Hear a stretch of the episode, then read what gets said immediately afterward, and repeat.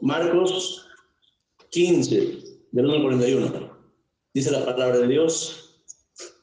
Muy de mañana, habiendo tenido consejo los principales sacerdotes, con los ancianos, con los escribas y con todo el concilio, llevaron a Jesús atado y le, y le entregaron a Pilato. Pilato le preguntó, ¿eres tú el rey de los judíos? Respondió él, le dijo, tú lo dices. Y los principales sacerdotes le acusaban mucho. Otra vez le preguntó Pilato, diciendo, ¿nada respondes? Mira de cuántas cosas te acusan. Mas Jesús, ni aun con eso, respondió. De modo que Pilato se maravillaba. Ahora bien, en el día de la fiesta, le soltaba un preso cualquiera que pidiese. Y había uno que se llamaba Barrabás, preso con sus compañeros de motín, que habían cometido homicidio en una revuelta. Y viniendo la multitud, comenzó a pedir que hiciese como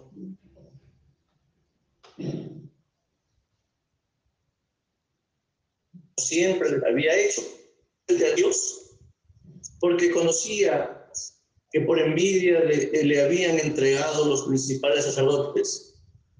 Mas los principales sacerdotes incitaron a la multitud para que le soltase más bien a Barrabás. Respondiendo Pilato le dijo otra vez, ¿qué pues queréis que haga del que llamáis rey de los judíos? Y ellos volvieron a dar voces crucifícale. Pilato les decía, pues qué mal ha hecho. Ellos gritaban una vez más, crucifícale.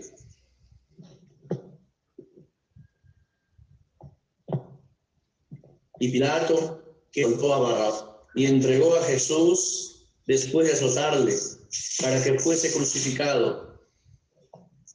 Entonces los soldados le llevaron dentro del atrio, esto es el pretorio, y convocaron a toda la compañía y le vistieron de púrpura y poniéndole una corona tejida de espinas, comenzaron luego a saludarle, salve, salve rey de los judíos. Y le golpeaban en la cabeza con una caña y le escupían y puestos de rodillas le hacían reverencias. Después de haberle escarnecido, desnudaron la púrpura y le pusieron sus propios vestidos y le sacaron para crucificarle. Y obligaron a uno que pasaba, Simón de Sirene, padre de Alejandro y de Rufo, que venía del campo y que le llevase la cruz y le llevaron a un lugar llamado Gólgota, que traducido es lugar de las calaveras. Y le dieron a beber vino mezclado con mirra, mas él no lo tomó. Cuando le hubieron crucificado, repartieron entre sus vestidos, entre sí sus vestidos, echando suertes sobre ellos para ver qué se llevaría cada uno era la hora cuando le crucificaron. Y el título escrito de su causa es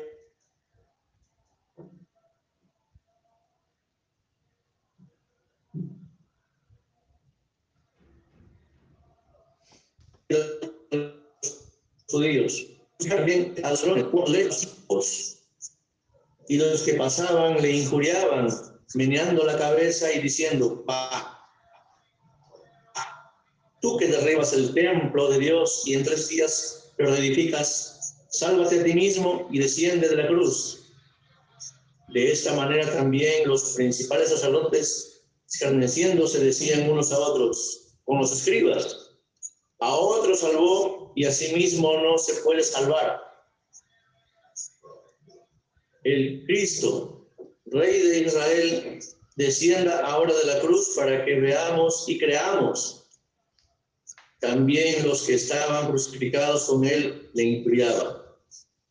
cuando vino la hora sexta, hubo tinieblas sobre toda la tierra hasta la hora novena. Y a la hora novena Jesús clamó a gran voz diciendo, Eloí, Eloí, lama sabactaní, que traducido es, Dios mío, Dios mío, ¿por qué me has desamparado?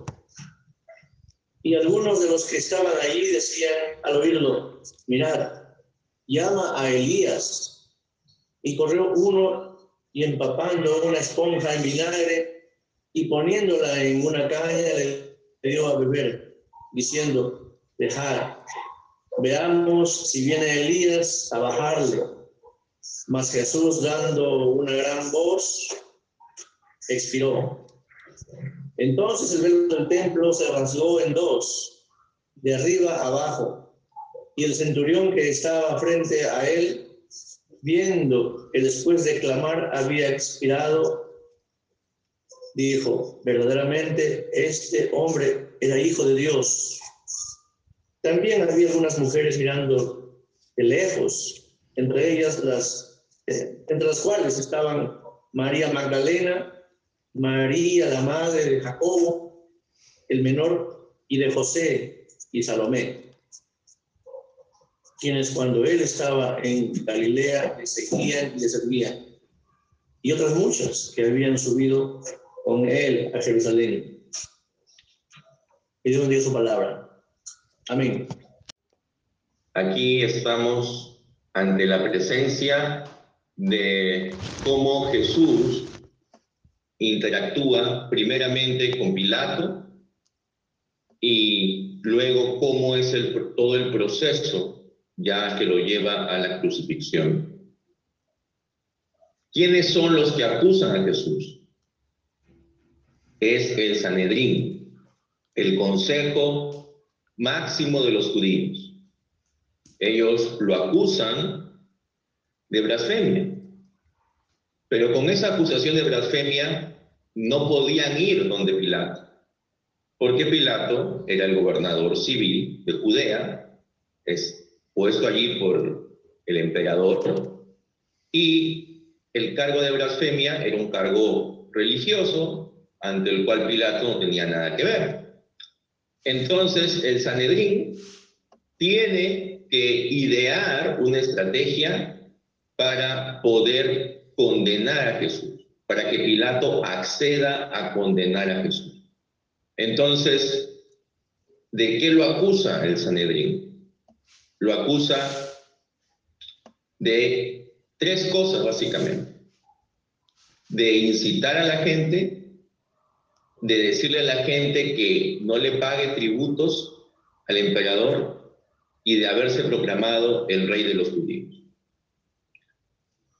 Y estas acusaciones sí tenían que ver con Pilato, porque Pilato estaba allí para poner orden. Y ante cualquier disidencia, ante cualquier movimiento de rebeldes, él tenía que rápidamente exterminarlo. Pilato le interroga a Jesús y le pregunta directamente, ¿eres tú el rey de los judíos? Es decir, le está diciendo, ¿es cierto lo que esta gente dice de que tú te has proclamado rey de los judíos? Y entonces Jesús responde por única vez, así es como tú dices. Pilato quiere que Jesús se defienda, porque Pilato puede ver en Jesús a alguien que no tiene un ánimo revolucionario, a alguien que no tiene un ánimo de querer subvertir las cosas. Jesús en ningún momento quiso rebelarse contra Roma. Y Pilato sabe de que Jesús es inocente de estos cargos.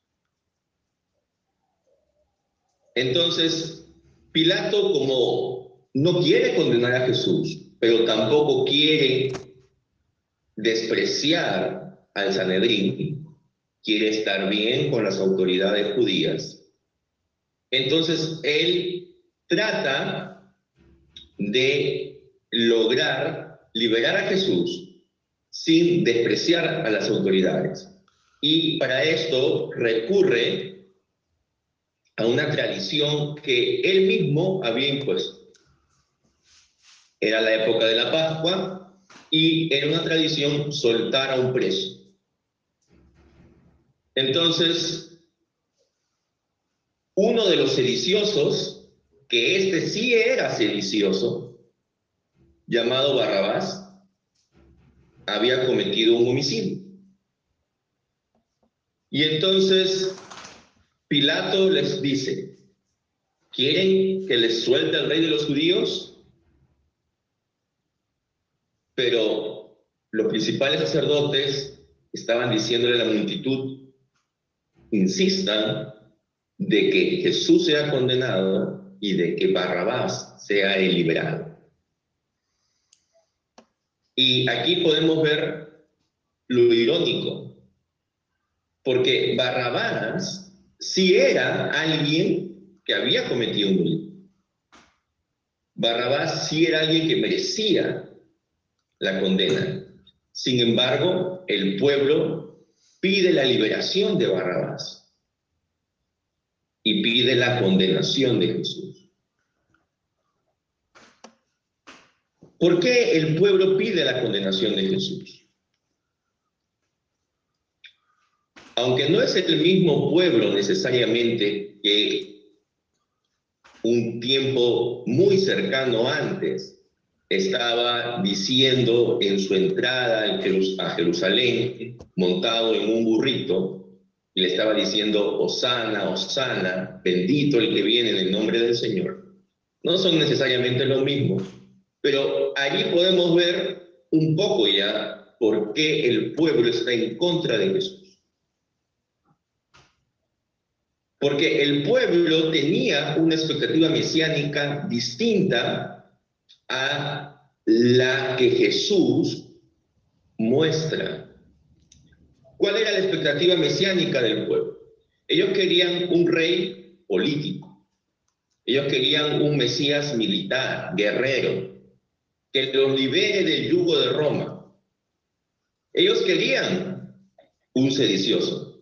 Ellos querían alguien que los lidere en esta campaña contra Roma.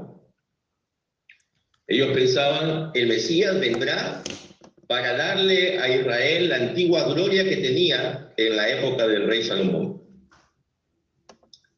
Sin embargo, el reino de Jesús, y esto lo dice Jesús a Pilato en el relato que está registrado en el Evangelio de Juan, él le dice claramente, sí, soy un rey, pero mi reino no es de este mundo. Y con eso le está diciendo, no te preocupes, yo no quiero derrocar al César.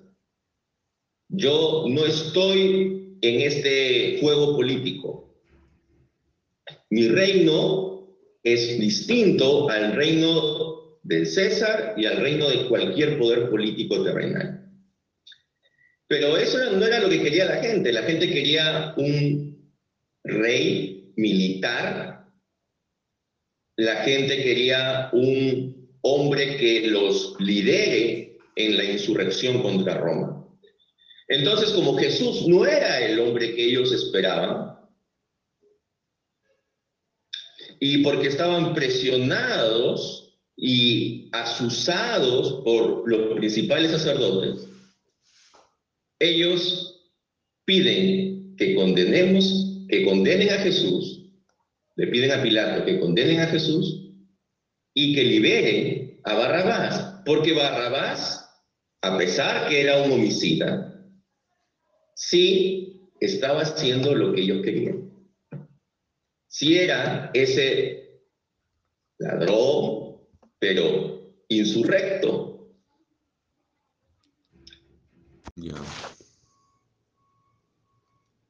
Entonces, por esto es que Pilato allí se pone en un dilema. Por un lado, él no quiere condenar a Jesús, ve que es un hombre inocente, que no tiene ningún interés en, en, en armar una lucha armada contra el César, no tiene ningún interés en formar un movimiento revolucionario, pero al mismo tiempo no quiere quedar mal con los líderes judíos ni tampoco con la población.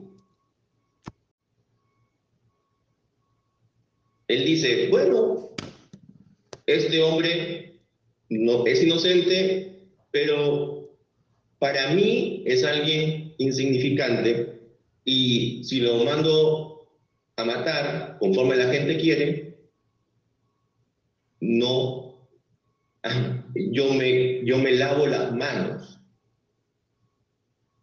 Si esto es lo que la gente quiere, entonces se hará así. Y esto es muchas veces, hermano, lo que nosotros, y ya que estamos a puertas de una elección, tenemos que ver de que nuestras autoridades no necesariamente tienen que hacer todo lo que la gente quiera. El problema de Pilato es que Pilato no quería hacerse problemas por alguien que él, aunque sabía que era inocente, lo consideraba un sacrificio necesario para mantener la paz y darle a la gente lo que quiere. Entonces, nosotros no debemos buscar necesariamente a alguien que nos prometa dar todo lo que querramos, porque eso demuestra falta de convicción en la autoridad. Pilato, si él consideraba que Jesús era inocente, él debió enfrentarse al Sanedrín, él debió enfrentarse a la población y no ceder a su presión. Pero él pues, a él no le, no le incomodaba el mandar a matar a alguien con tal de que las cosas sigan en paz. Entonces Pilato, para satisfacer a la multitud, le suelta a Barrabás y entrega a Jesús. Después de azotarle para que sea crucificado. ¿Cómo eran los azotes? El azote era un largo látigo de cuero que tenía incrustado piezas de hueso y piezas de metal, de plomo.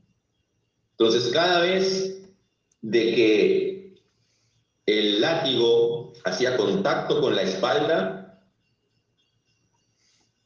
desgarraba parte de la piel. Y esto hacía de que la persona quedara en muy mal estado.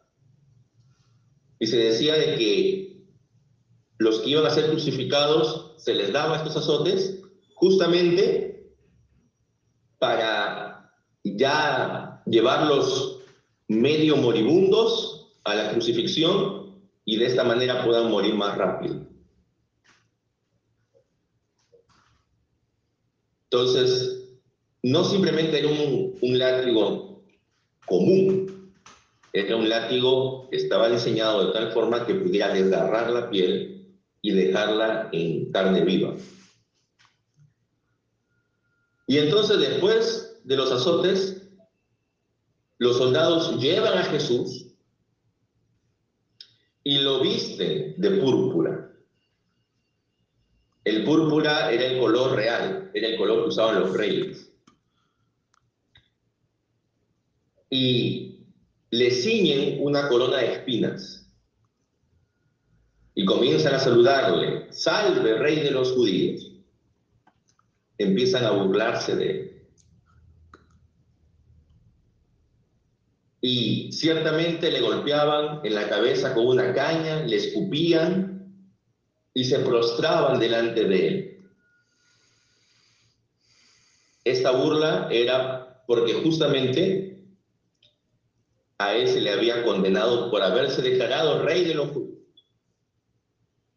Y entonces los soldados decían, ¿cómo este va a ser rey? ¿No? Y entonces hacían toda esa burla para tener un momento de diversión con el condenado.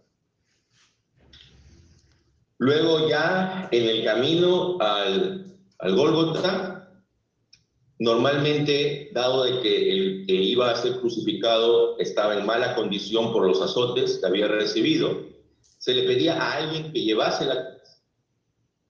Y en este caso encuentra a un hombre llamado Simón de Sirene, que venía del campo.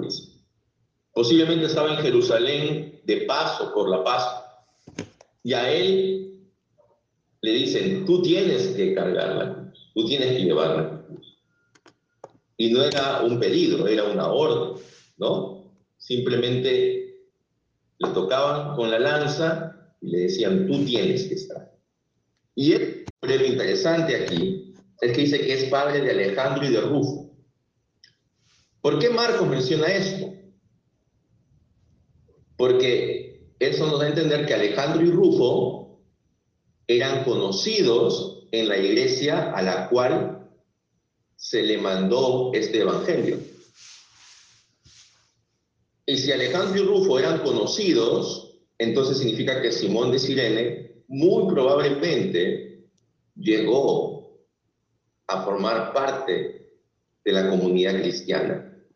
Un hombre que venía de Sirene, del, del África, de piel oscura, y que ese encuentro con el Señor lo llevó luego a identificarse y a formar parte de su discípulo. Y luego sus hijos son mencionados, tanto en el Evangelio y muy probablemente, si nos vamos al último capítulo de Romanos, allí también se les menciona. Entonces, ah, por ejemplo, en Romanos 16, 13, dice, saludad a Rufo, escogido en el Señor, y a su madre y mía. Es decir, el apóstol Pablo consideraba como si fuera su propia madre a la madre de Rufo. Entonces, evidentemente, allí nos podemos dar a entender cómo ese encuentro con el Señor posiblemente llevó a Simón a ser parte de los discípulos. Luego llegan al Gólgota, que significa el lugar de la calavera, y le quieren dar vino mezclado con mirra. La mirra tenía un efecto sedante para que pueda soportar mejor el dolor. ¿Quiénes le daban ese brebaje? Habían unas damas que ellas, a los que iban a ser crucificados, les daban este brebaje como una medida de piedad. Los crucificados eran colgados a las afueras de la ciudad, más allá de las murallas. ¿Y por qué se hacía esto? Porque normalmente los que eran crucificados eran aquellos que habían sido condenados por insurrección, por rebeldía. Entonces querían dejarlos allí para que sirva de ejemplo a todo aquel que pasara por el camino y que se les estaba diciendo, si tú te rebelas contra el orden establecido, si te rebelas contra Roma, entonces vas a terminar así, como estos. Le crucificaron, se repartieron sus vestiduras, echando suertes sobre ellas. Todo esto tiene una base profética y aquí tiene cumplimiento. ¿Cuáles eran sus vestiduras? Normalmente las vestiduras de un judío de esa época eran su manto, su túnica, el cinto, las sandalias y en algunos casos un turbante. Esa era normalmente la indumentaria de un judío de esa época. Ellos se reparten sus vestidos. Era la tercera hora. Y cuando le pusieron la inscripción, este es el rey de los judíos. ¿No? Esa era la causa por la cual lo condenaron, por haberse declarado el rey de los judíos. Y junto a él lo crucifican con dos bandidos, uno a la derecha y el otro a la izquierda.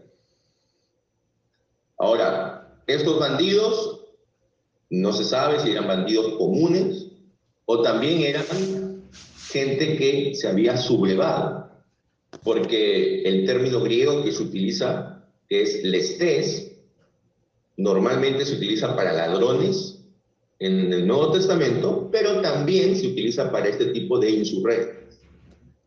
Porque normalmente los insurrectos, ellos también, dentro de sus actividades contra el Estado, también, pues, asaltaban y cometían otras fechorías. Entonces también eran ladrones, ¿no? Y estos dos hombres están allí, uno a cada lado de Jesús. Y todos los que pasaban por allí le injuriaban. Era gente que conocía a Jesús, era gente que sabía cuál era el mensaje que Jesús había mandado y que recordaba, ¿no? Cuando Jesús dijo, destruyan el templo y lo edificaré en tres días. Y entonces le decían, bueno, si tú tanto dices que puedes hacer estas cosas, entonces bájate de la cruz. Si, tienes, si has tenido tanto poder para liberar a otros de sus demonios, para sanarlos de sus enfermedades, incluso para reanimar a un muerto, como Lázaro, y posiblemente esa noticia ya se estaba corriendo en Jerusalén, porque Jesús hace esto en Betania, que era una aldea a tres kilómetros nada más de Jerusalén. Entonces, ya Jesús era un personaje conocido. Y la gente le dice, pues, si tú has salvado a otros, sálvate ahora a ti mismo. Baja de la cruz. Lo mismo decían los principales sacerdotes. Le decían, el Cristo, el Rey de Israel, que baje ahora de la cruz para que veamos y creamos. Y los que habían sido crucificados con él a los costados también insultaban. Es decir, todos los que estaban en, en, ese, en ese contexto, en ese ambiente, como les indicaba, a la hora novena, desde la hora sexta a la hora novena, hubo una gran oscuridad en toda la tierra. Y ante esto, ¿qué fue lo que ocurrió? Fue algo sobrenatural. Y esto indicaba, ¿no? Que el mismo Hijo de Dios estaba en la cruz y estaba allí cargando, cargando el pecado nuestro. Y esto lo vamos a ver en el versículo 34. A la hora novena, es decir, a las 3 de la tarde, gritó Jesús con fuerte voz, Eloí, Eloí, lama sabactani, que traducido es, Dios mío, Dios mío, ¿por qué me has desamparado? Allí él estaba exclamando de que, a diferencia de que durante toda su vida terrenal había tenido una comunión constante con el Padre, él en ese momento no sentía la comunión. ¿Y por qué no la sentía?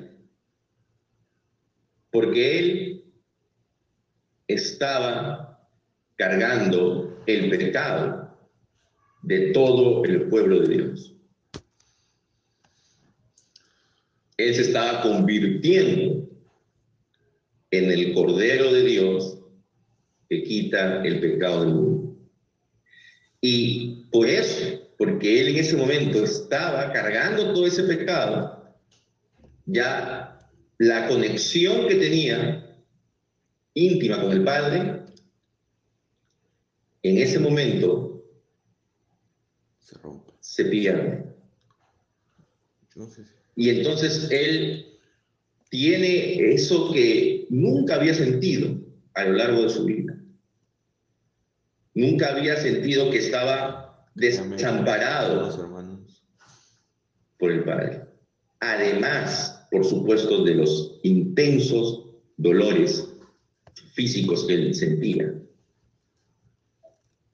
Cuando él dice, Eloí, Eloí, algunos pensaban que estaba llamando a Elías. Y estaba diciendo, de repente viene Elías a descolgarlo. Pero Jesús, después de dar un gran grito, expiró. Y cuando él expira, ¿qué ocurre? El velo del templo se rasgó en dos, de arriba abajo. Y eso tiene un gran significado, porque el velo del templo era aquel que separaba el lugar santo del lugar santísimo.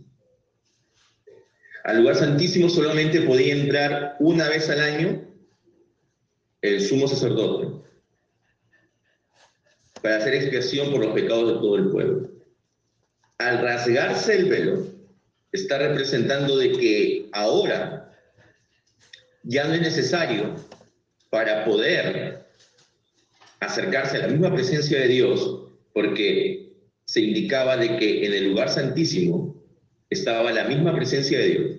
Ya no era necesario, necesario hacerlo a través de un intermediario, a través de un sacerdote. Ahora, cada creyente podría tener acceso. Y eso es lo que cambia la manera en que nosotros nos relacionamos con Dios. Y cuando el centurión romano, el capitán romano, estaba frente a Jesús, ve que él había expirado de esta forma, dice, verdaderamente este hombre era hijo de Dios. El centurión no era judío, posiblemente no había escuchado mucho de Jesús, quizás algunos rumores, pero el ver cómo se desarrolló todo el proceso y cómo fue la actitud de Jesús durante su crucifixión, y las palabras que él da, hay algunas palabras que no están en el Evangelio de Marcos, pero que muestran cómo nuestro Señor, hasta el último momento, en medio de su dolor, en medio de los insultos y de la burla, aún en medio de todo eso, nuestro Señor siempre estuvo con un corazón dispuesto a perdonar. Porque lo que él buscaba con su muerte era la reconciliación del hombre con Dios. La comunión que él tenía con el Padre y que él gozaba con el Padre era lo que se había perdido en el huerto del Edén. Y solamente con su sacrificio se podría volver a recuperar. Si nosotros nos vamos, por ejemplo, a la segunda carta de los Corintios, en el capítulo 5, versículos del 18 al 20, dice, y todo proviene de Dios, quien nos reconcilió consigo mismo por medio de Cristo y nos dio el ministerio de la reconciliación. A saber, que Dios estaba en Cristo reconciliando consigo al mundo. Es decir, esa brecha que se inicia en el huerto del Edén, esa brecha insalvable entre Dios y la humanidad, con Cristo esa brecha se acorta. Y ahora cada persona creyente en Dios y creyente en Cristo puede tener acceso al Padre. No tomándoles en cuenta a los hombres sus transgresiones. Y nos encargó a nosotros la palabra de la reconciliación. Así que somos embajadores en nombre de Cristo, como si Dios exhortase por medio de nosotros le rogamos en nombre de Cristo, reconcíliense con Dios. Al que no conoció pecado, por nosotros lo hizo pecado, para que nosotros fuésemos hechos justicia de Dios en él. Hasta ese momento, Jesús no había experimentado el pecado. Jesús no había pecado. Su vida había sido una vida impoluta, perfecta. Es en el momento de la cruz, cuando Él asume los pecados de todo el pueblo de Dios, de todos los escogidos de Dios. Y es en ese momento cuando Él expía los pecados, como el Cordero expiaba los pecados del pueblo en el día de la expiación. Y de esta manera, logra él ser el medio por el cual nosotros podamos ser declarados justos delante de Dios. ¿Cómo una persona declarada justa delante de Dios? Lo puede hacer por sus méritos, por sus obras, por largos ayunos, por largas oraciones, de repente con unas cuantiosas ofrendas, haciendo vigilias, dando de comer a muchos indigentes. No, de verdad que nada de eso va a hacer que pueda ser creado justo delante de Dios, porque en realidad no hay justo ni a uno. Y todos hemos pecado y todos hemos quedado cortos de la gloria de Dios y aún nuestras buenas obras tienen rastros de maldad, porque estamos inclinados naturalmente hacia el mal. Ahora vemos muchas buenas obras, ¿no? Vemos políticos de repente que ayudan a la... Ahora ya no tanto porque les han prohibido por ley, ¿no? Les han puesto un tope. Pero antes veíamos, ¿no? En las campañas a los políticos dando desayuno gratis, regalando víveres, regalando ropa, etc. Pero esto lo hacían porque eran buenas personas. ¿Por qué lo hacían? Lo hacían porque querían que las personas luego voten por ellos. Entonces, aún nuestras buenas obras tienen rasgos de maldad, porque la intención con que lo hacían no era una buena intención. No lo hacían de manera desinteresada. Entonces, nada de lo que nosotros hagamos, hermanos, va a poder ponernos en una línea justa delante de Dios. Pero en el sacrificio de la cruz, Dios hace que Cristo esté en mi lugar y al estar en mi lugar, Él sufre lo que yo debería sufrir. Y Él de esa manera hace expiación por todos mis pecados. No solo por mis pecados anteriores, al momento en que yo pongo mi confianza en Cristo, sino a través de todos mis pecados. Soy liberado del pecado Y por medio de la obra del Espíritu Santo, soy libre para vivir una vida distinta, una vida renovada, en la cual ya el centro de mi vida no soy yo, sino que el centro de mi vida es el glorificar a Dios y el seguir a Cristo. Pero eso solamente se puede hacer si es de que el Espíritu Santo ha entrado en mí a obrar. Porque yo, por mi propia naturaleza malvada, no lo voy a poder hacer. Entonces, el ser declarados justos delante de Dios es que a pesar de que nuestra naturaleza siga siendo malvada, Cristo ya no ve nuestra miseria directamente, sino que ve la obra que Cristo ha hecho en la cruz por nosotros. Terminando este pasaje, hermanos,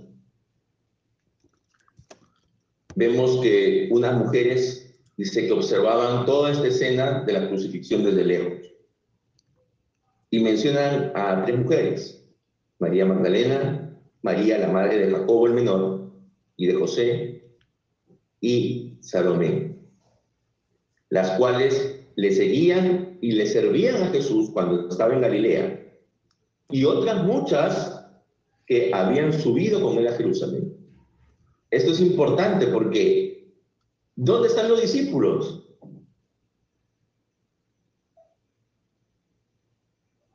Los discípulos desaparecieron.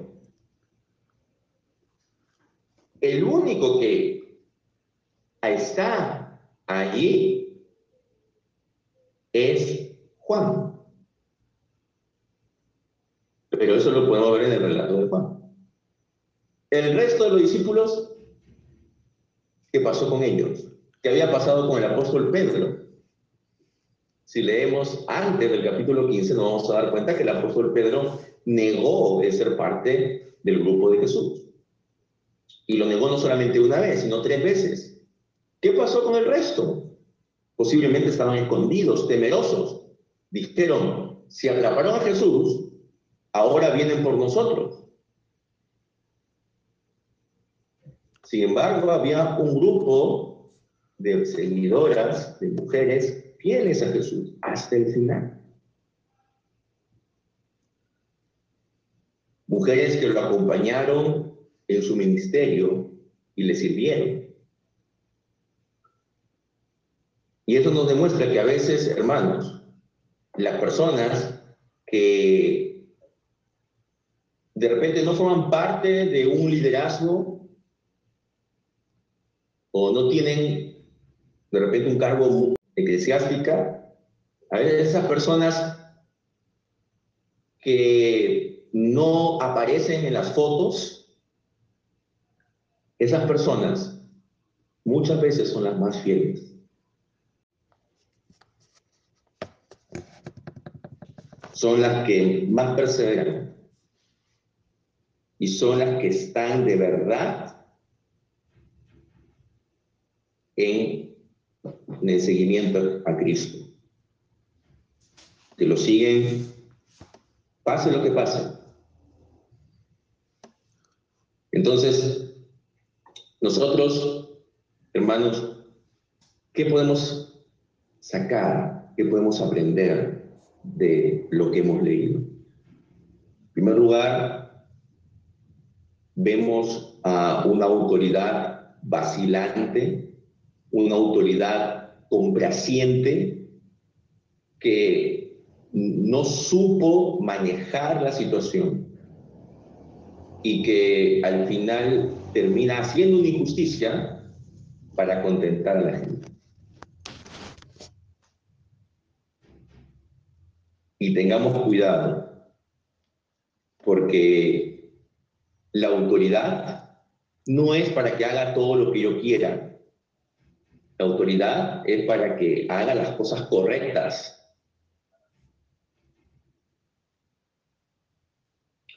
Entonces, nosotros debemos buscar como autoridad a alguien que haga las cosas correctas,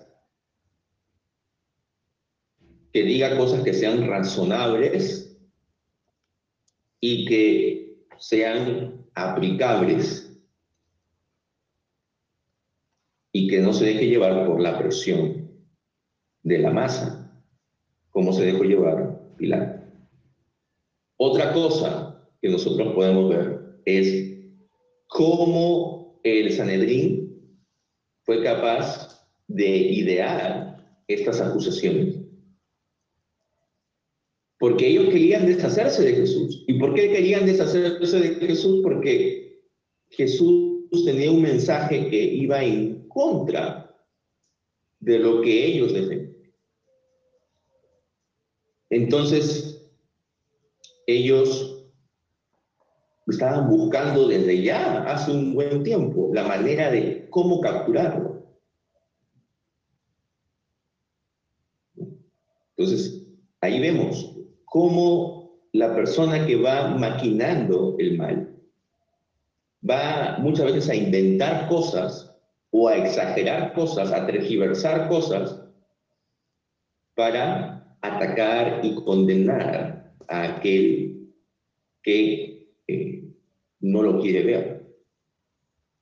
Pilato se dio cuenta de eso y aquí dice, él se dio cuenta que lo estaban acusando por envidia. Entonces, pero aún así, Pilato lo condena. ¿Qué podemos ver? Podemos ver cómo Jesús cumple hasta el final con su misión, con absoluta fidelidad al plan divino. Cómo Él, a pesar de todos los azotes, de las burlas, del desprecio y del tremendo dolor de la constitución, Él sigue adelante, porque Él tenía que cumplir con su misión.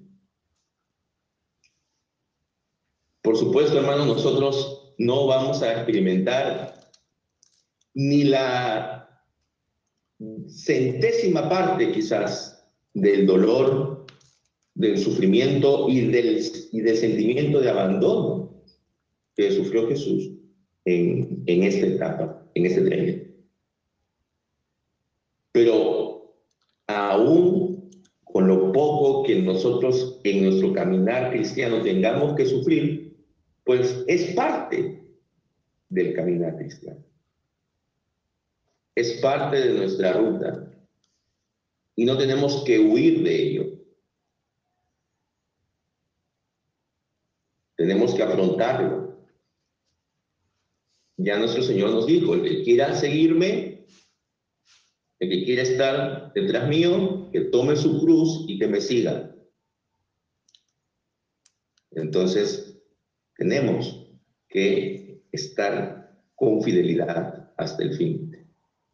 Y un último punto sería el cómo el velo se rasga de arriba abajo en dos y cómo ahora esto simboliza de que nosotros tenemos acceso al Padre.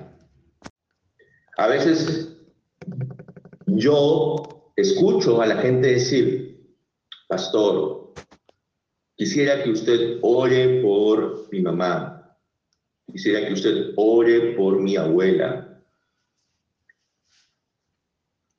Y está bien, porque el pastor debe orar por el pueblo al cual se le ha encargado. Pero también debería decir, pero hermano, ¿tú ya has orado por tu mamá? ¿Tú ya has orado por tu abuela? Y de repente alguien puede decir, no, pero es que usted como está más cerca de Dios, usted como es un hombre de Dios, entonces Dios le va a escuchar a usted más. Entonces, por eso, yo le digo a usted que ore. Su oración va a ser más efectiva. Y entonces, allí nosotros no tenemos por qué seguir este juego, sino decirle, hermano, nosotros todos podemos acercarnos a Dios. Y Dios puede escuchar la oración de todos nosotros. No solamente el pastor, no solamente el anciano puede acercarse a Dios en oración. Todos podemos acercarnos a Dios en oración. Todos tenemos acceso al trono de la gracia. Ya no estamos en el antiguo pacto. Ya no necesitamos una casta sacerdotal como intermediaria entre Dios y nosotros. Entonces, todos podemos y tenemos el derecho de acceder. Y por supuesto, también el pastor debe orar por su pueblo, pero cada uno puede orar Entonces, hermanos, el sacrificio de Cristo es lo único en lo que podemos confiar para nuestra salvación. No en nuestras obras, porque como dijimos, nuestras obras siempre van a tener una cuota de maldad. No en nuestras buenas intenciones, sino solamente en el sacrificio de Cristo. Cristo murió por los pecadores, por el pueblo que es pecador, del cual yo soy uno, y confío en que su obra consumada y culminada en la cruz es suficiente para redimirme de todos mis pecados. Y yo no necesito añadir ni agregar una obra mía a esta obra que ha hecho Cristo. Entonces, que el sacrificio de Cristo, que ciertamente le costó, le costó un sufrimiento físico tremendo y emocional también, ese sacrificio, hermanos, nos haga a nosotros reflexionar y apropiarnos de ese sacrificio. Porque a veces estamos buscando hacer méritos, ¿no? Estamos buscando, eh, ah, vamos a hacer tantas oraciones, ¿no? Vamos a hacer tantos ayunos. Algunos dicen, voy a ayunar más que Jesús. Voy a ayunar, si Jesús ayunó 40 días, yo voy a ayunar 41 días. Hermanos, Cristo ya lo ha hecho todo. Y lo que nosotros tenemos que hacer es apropiarnos de ese sacrificio por la fe. Y la fe viene por el oír la palabra de Dios. Y la fe es confirmada y es alimentada por medio de los sacramentos. Vivamos con fe Participemos en la comunión de la iglesia y busquemos siempre glorificar a Dios. Y sabemos que por nuestras propias obras no lo vamos a poder hacer, pero gracias a que el Espíritu Santo ha trabajado en nosotros, ha renovado nuestro ser y por eso podremos producir obras que sean dignas, no por nosotros, sino por la obra del Espíritu en nosotros. Pero todo eso tiene como base ese sacrificio que ha hecho Cristo Jesús en la cruz del Calvario. Que este viernes que la sociedad recuerda esto, nosotros también podamos recordarlo, pero a diferencia de la sociedad que muchas veces simplemente lo ve como una excusa para ver Ben Hur o ver los diez mandamientos, nosotros realmente entendamos el significado grandioso del sacrificio de Cristo y que en Él esté nuestra justicia. Dios les bendiga. Amén.